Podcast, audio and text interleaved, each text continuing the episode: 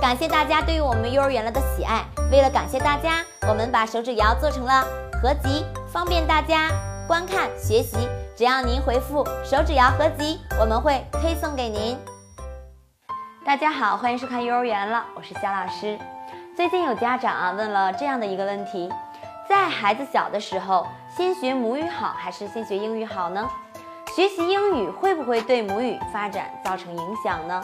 美国华盛顿大学的脑科学家拉米雷斯指出，婴儿早在降生之前呢就已经开始辨识语言的声音。新生儿不仅可以分辨母亲所说的语种，也有能力分辨不同语种之间的区别。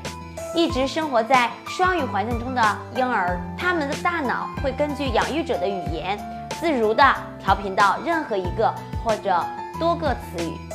其反应速度和强度与婴儿相比呢，并不存在显著的差异。换句话说呀，第二种语言的学习并不会混淆第一种语言，反而可以让孩子多一些认知上的优势。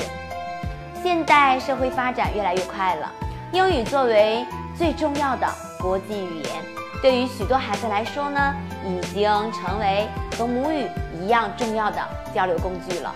很多家长不知道在什么时候学习第二种语言最好。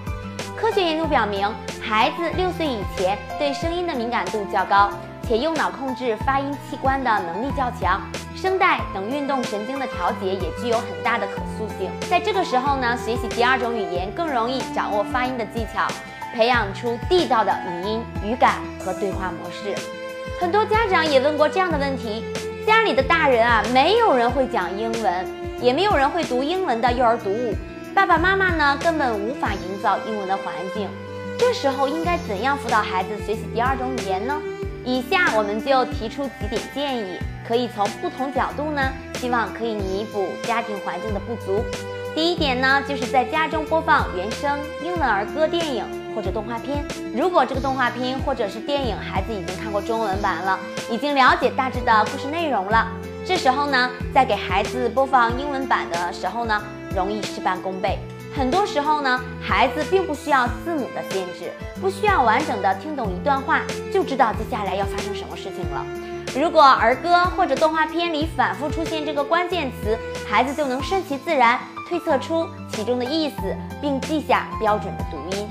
如果孩子有了一定的基础，还可以找一些耳熟能详的儿歌电影给孩子看一看。比如说《小美人鱼》《托马斯小火车》《小猪佩奇》。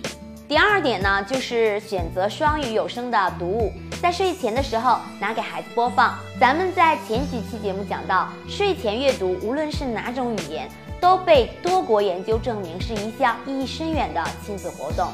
孩子睡前可以用语音播放工具给孩子下载中英文双语儿歌、音乐或者简单的小故事，在睡前呢给孩子播放。听一段时间以后呢，家长也可以用中文来对孩子进行故事内容的提问。时间一长，你就会发现，有一天孩子已经可以跟着原文一起朗读了，或者是表演唱出来了。第三点呢，就是给孩子选择质量好的培训班。现在呢，到处都是英文培训班，尤其孩子在小的时候，家长应该选择的课程啊是有趣的、活泼的。激发儿童学习英语的兴趣的课程，让孩子与老师彼此之间能够轻松交谈，适当的选择单词或者句子来表达自己的想法，这才是最重要的目标。不要照本宣科，甚至只为了完成教学计划而学习。给孩子营造一个好的语言环境，潜移默化的输入，哪怕每一次的数量并不多，但时间一长呢？日积月累起来啊，在潜意识学习中会留下深刻的记忆。好啦，因为时间关系，咱们就说到这里。感谢您的点赞和转发，我们下次见。